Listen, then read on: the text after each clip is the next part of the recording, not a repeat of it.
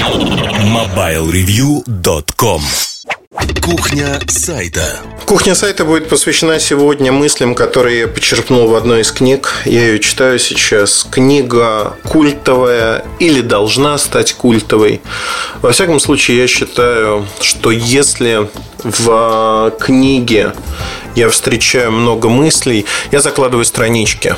Вот в этой книге через страницу буквально у меня закладки, пометки, на странице по 2-3 мысли, которые я нахожу созвучными со своими или требующими дополнительного размышления. Но не буду тянуть. Книга называется «Вы не гаджет», подзаголовок «Манифест». Написал ее Джарон Ланир. А, это человек, а, один из людей, которые де-факто создали Силиконовую долину. Он был в команде разработки первого Макинтоша. Этот человек придумал термин «виртуальная реальность» и создавал виртуальную реальность «Первые миры». Фактически, а, этот человек сегодня во многом является праотцом одним из тех, кто создал современный компьютерный мир. Он создал то, чем мы пользуемся сегодня. Его идеи, в том числе его идеи, лежали в основе всего, что мы видим сегодня. И, возможно, с чем сталкиваемся в повседневной жизни. При этом он остался достаточно критически настроенным и не потерял, скажем так, э, веры и в интернет, и в то, что он делает. Мне кажется, манифест это действительно манифест, и в нем содержится очень много полезных мыслей. Полезных для того, чтобы эту книгу прочитал любой человек, кто считает себя взрослым, считает, что это этот мир может быть изменен к лучшему, в том числе отдельными людьми. И главное, что интернет стал частью мира. Поэтому даже если вы не журналист, даже если вы считаете себя не очень технически подкованным человеком, эта книга, она во многом философская и дает очень большую пищу для размышлений. От вполне очевидных банальных вещей, например, что нельзя дружить с огромным числом людей – Нельзя. Количество друзей в нашей жизни – это норма, ограничена. Таких людей может быть крайне немного. То, что социальные сети первоначально стали вводить термин «друг», тот же Facebook. Невозможно, знаете, вот реклама, а, реклама фильма даже в прошлом году, она была очень бьющей или в этом году, не помню. Но вот когда социальная сеть вышел фильм на экраны, там даже слоган был «Невозможно завести 500 миллионов друзей и не нажить себе врагов» слово «друг» здесь было во вполне определенной коннотации. Это не так. Это не друзья. Это люди, которым мы интересны по каким-то причинам. И для них мы нереальный человек зачастую, а некий медиапродукт, который их развлекает, дает пищу для ума. Все что угодно. Но это не дружба. Даже не приятельские отношения. Поэтому э, на сегодняшний день книга Ланира как никогда актуальна, и она останется такой в ближайшие годы, потому что он затрагивает многие вопросы. С одной стороны, поверхностно, он кидает мысль и не развивает ее. С другой стороны, при изрядной толике воображения достаточно продлить его мысли на тот мир, в котором мы живем. И вот эта вся веб-2.0ность, э, социальные сети, прочие вещи, которые появились сегодня, они разбираются с позиции не конкретных плюсов или минусов, что приносит реализация той или иной технологии, они разбираются совсем иначе. Говорится о том, а что произойдет, если вот эта парадигма, она станет доминирующей. Ну, вот простой пример. Нам очень часто говорят, Крис Андерсон ввел понятие длинного хвоста. Это один из э, редакторов, точнее, главный редактор Wired. А его статья про длинный хвост, про новую Freakonomics, известная книга его, э, про интернет, где все бесплатно, и компании от этого выигрывают. То есть, что нужно предоставлять бесплатные сервисы и услуги. Ланир э, оппонирует, и оппонирует очень хорошо. Он говорит о том, что, ну вот представьте себе, что есть S-образная кривая развития любого рынка. И Предполагается, что любой музыкант, он постепенно обретает поклонников, которые платят за его творчество. Представили себе такую ситуацию? Действительно, э, количество фанатов в той или иной музыке, оно растет со временем. Получается, что в сети мы должны найти, ну, как минимум несколько сотен успешных примеров того, как другие люди, музыканты стали популярными именно в сети, и как сеть позволила им фактически э, заработать деньги на жизнь. Три сотни примеров. И он препарирует этот вопрос очень тщательно и говорит о том, что он не может найти примеры таких людей. Хотя он рассчитывал на то, что рынок не в начальной точке, потому что уже 15 лет развивается эта тема. И оказывается, что зарабатывают те агрегаторы, что агрегируют творчество других музыкантов. Есть группы, такие как Radiohead, которые уже известны и экспериментируют в этой области, но это скорее исключение. Но нет ярких музыкантов, которые смогли бы выйти а, в топ чартов нет десятков, есть единичные примеры, которые только подчеркивают саму среду. Сама среда убивает творчество. Невозможно творить, если тебе нечего есть. И по мнению Ланира, с которым я согласен, творческие люди, они, мы возвращаемся в средневековье, когда были патроны, меценаты, покровители искусств. Сегодня их роль играют как частные э, лица, так и корпорации, которые начинают поддерживать творческую личность музыканта, художника. Но интернет не дает ему среду, которая дает обратную связь и позволяет жить за счет этого – мысль очевидная, мысль простая. Но почему вот, например, она мне не приходила в голову? Не знаю. И вот читая эту книгу, ты на многие вещи смотришь по-другому, смотришь, и тебя автор убеждает. Ланир а, не навязывает свою точку зрения, что очень важно. Он просто рассуждает о тех вопросах, которые его волнуют. И меня они тоже волнуют, потому что в колонке New York Times и в блоге Техниум э, Техниум, он задал этот вопрос. То есть, музыканты, откликнитесь, кто из вас зарабатывает за счет своего творчества в сети. Пришлите вашу историю успеха. И ему пришло очень много писем. Но ни в одном из писем не описывалось то, как мы, э, как можно жить. Это были письма, вот там, где музыканты действительно что-то зарабатывали, это были исключения. Например, коммерческая музыка для фильмов – или что-то подобное. То есть это тоже область, которая испытывает огромное давление сегодня. Огромное давление, потому что интернет убивает. Убивает в первую очередь творчество. И вот здесь э, Ланир э, категоричен. Действительно, интернет убивает творчество по одной простой причине – невозможно постоянно творить, то есть это сделать делом своей жизни и достигнуть определенных высот, если тебе нужно зарабатывать на жизнь другим чем-то. Ты не станешь ни там, ни там профессионалом. это проблема. То есть творчество убивается. Убивается 2.0, веб 2.0 и подобными вещами. Другая проблема, которую вскрывает Ланер и о которой говорит, и она меня заботит действительно. Интернет дает нам возможность как будто бы быть анонимными с одной стороны. Но вопрос даже не в анонимности, не в том, что мы анонимны, а вопрос заключается в другом, что то плохое, что есть в человеке, было до интернета оно вскрывается неожиданно в интернете и позволяет творить совершенно безумные вещи. Он приводит несколько примеров, которые прошли мимо моего внимания. Вот совершенно. Я не слежу за американским рынком настолько плотно, а эти истории там прогремели. Но в России, насколько я помню, они были не слышны. Когда толпа начинает анонимно, подчеркиваю, анонимно травить а, реального живого человека, создавать э, некие видеоролики про него или еще что-то. При этом проступок человека этого проступка нет. И Ланир говорит о том, что в любом суде а, осуждаемый, то есть тот, кого судят, должен видеть своего обвинителя. Это не может быть анонимный суд, потому что, ну и вообще анонимки не могут существовать. А тут получается другая ситуация принципиально. Другая ситуация, знаете, в каком аспекте? Интернет дал возможность анонимно делать гадости. И эти гадости часто доводят до самоубийств. То есть неоднократные случаи, они описаны в книге Ланира. Книга, кстати, небольшая а о том, что людей целенаправленно травили и доводили до самоубийства. В Уголовном кодексе есть подобная статья «Доведение до самоубийства», когда человека вынуждают покончить с собой. Толпа травит других людей. Нормально это или нет? Нет, это ненормально. И меня это действительно трогает. Я считаю, что это неправильно. Очень часто толпа руководствуется совершенно другими мотивами, животными. Ланир рассуждает о том, что нас в какой-то мере оболванивают, когда говорят о том, что толпа очень важна, она превыше индивидуальности. Возможно, это так для кого-то.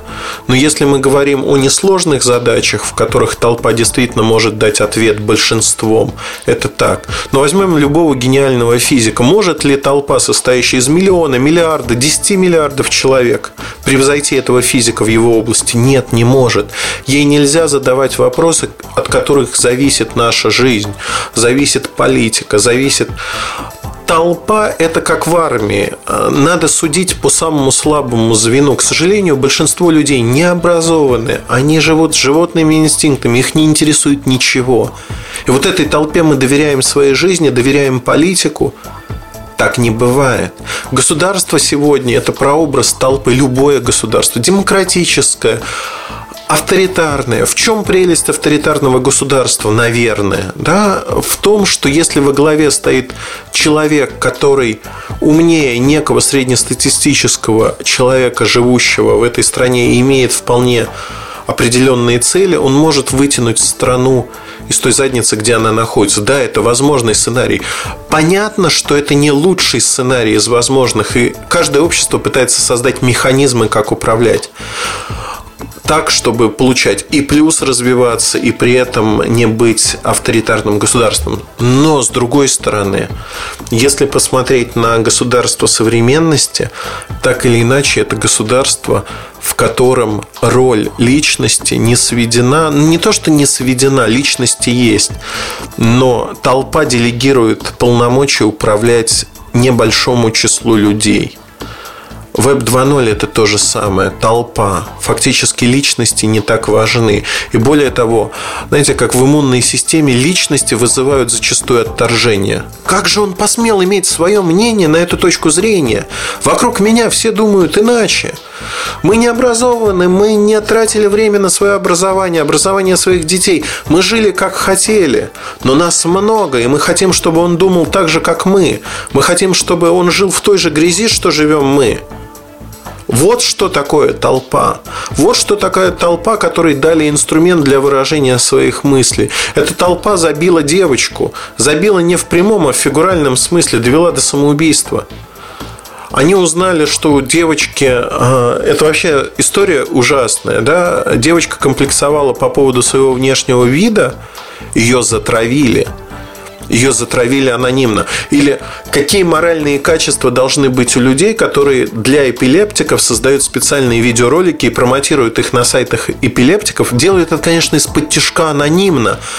А, используют стробоскопический эффект, чтобы вызвать у людей припадок. То есть целенаправленно создают видеоряд, чтобы навредить другому человеку. И это не отморозки, это не убитые личности, у которых ничего нет в жизни. Это люди из толпы. Это индивидуальности, безусловно. Вопрос их моральных качеств вызывает сомнения, но тем не менее это толпа. Те же тролли, как сетевой эффект. Это тоже эффект толпы, эффект анонимности, когда люди выплескивают негативную энергию. Они выплескивают их не под своим именем. Они отрешаются от своей личности в, дан... в таких ситуациях. И начинают гадить. Причем иногда это умные люди, в общем-то. Тут действуют социальные механизмы. И вот тут э, возникает вопрос, благо интернет или нет – что хорошего мы получаем с интернетом? Получаем ли мы возможность э, повысить наш образовательный уровень? Потому что интернет впервые, вообще э, компьютерная революция впервые дала нам в руки идеальный инструмент для того, чтобы учиться. Любая точка в мире достижима сегодня. Было бы желание, вы можете посмотреть на любой город, вы можете изучить любой язык, вы можете общаться с людьми в любой точке земного шара, играть с ними в разные игры. Интересно, интересно. Что это дает нам сегодня? Действительно, многие люди используют эти возможности. Немногие люди инертны. Если говорить о том, что люди делают сегодня, я могу сказать совершенно точно, что они не рыскают в поисках знаний. День начинается фактически интернет – это некое развлечение. Люди сидят в социальных сетях, обмениваются шуточками плоскими достаточно зачастую, делятся картинками, смотрят видео, но при этом целенаправленно единицы работают над тем, чтобы узнать что-то новое и привнести что-то новое. Глобальная помойка возможно. Это отражение тех интересов, которые есть у нас. Сегодня было бы желание, протяни руку, это бесплатно, можно сделать все, что угодно. Можно достичь чего угодно, используя интернет. Те возможности, которые дают компьютеры, они удивительны. Но вот Иланир об этом говорит, о том, что невозможно, если нет э, творческих людей, невозможно создать создать что-то новое, создать действительно новое качество. Посади миллион обезьян печатать э, на машинках печатных, войны и мира не получится. Комбинаторика здесь не работает. Нужна личность. А вот личность растворяется во всем этом, растворяется в толпе зачастую. И тут удивительно, то есть книга, она поднимает очень глубинные вопросы. Что такое человек? Как он должен вести себя в этом мире? Что дает интернет хорошего и плохого? Вот это все это все то, о чем говорится в книге. Как мы взаимодействуем друг с другом, кто такие друзья, кто такие враги, что такое духовность. Знаете, вот вопрос духовности, он часто игнорируется многими людьми.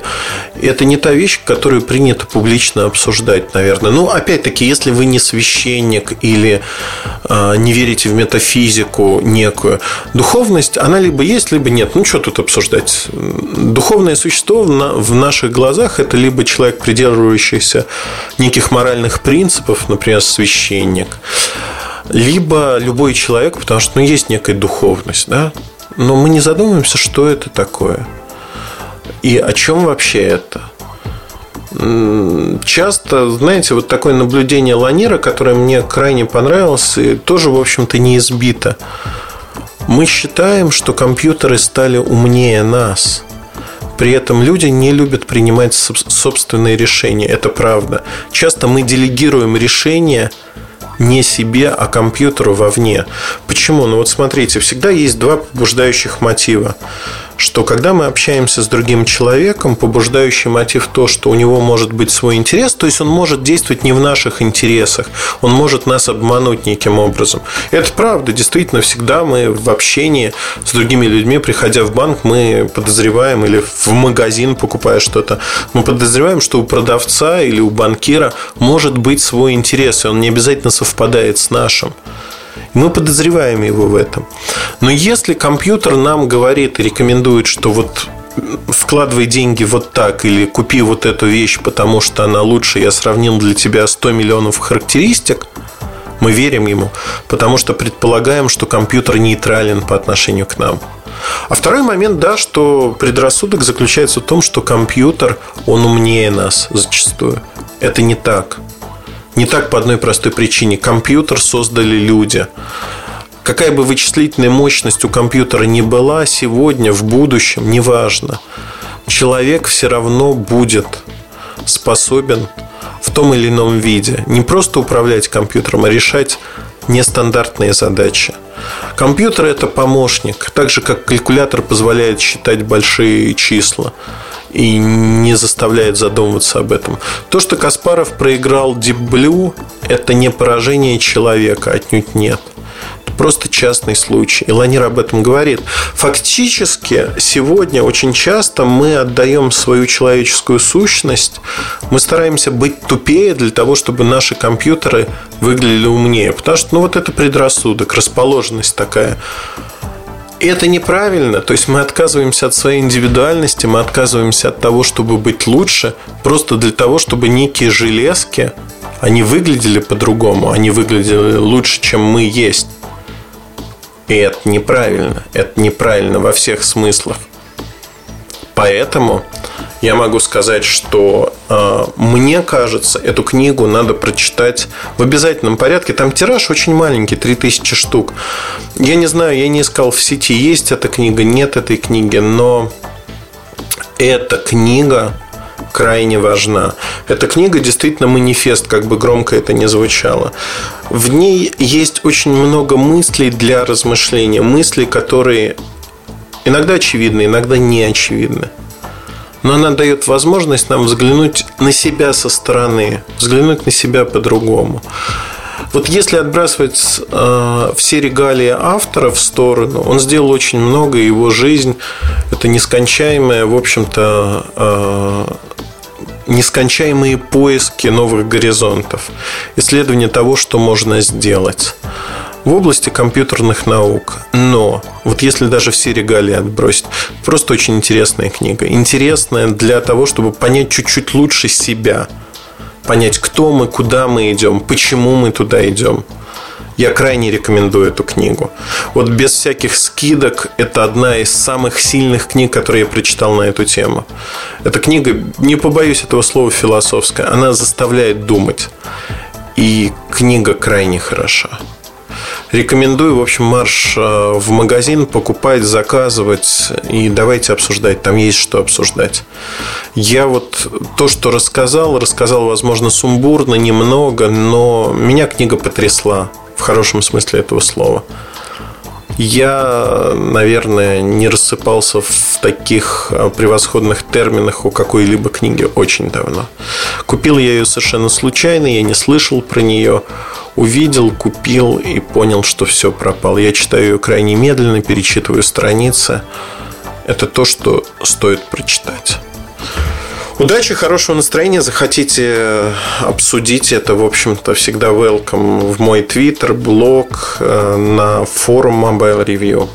Мест много, выбирайте самое удобное для вас и давайте обсуждать книгу. Удачи, хорошего настроения. MobileReview.com Жизнь в движении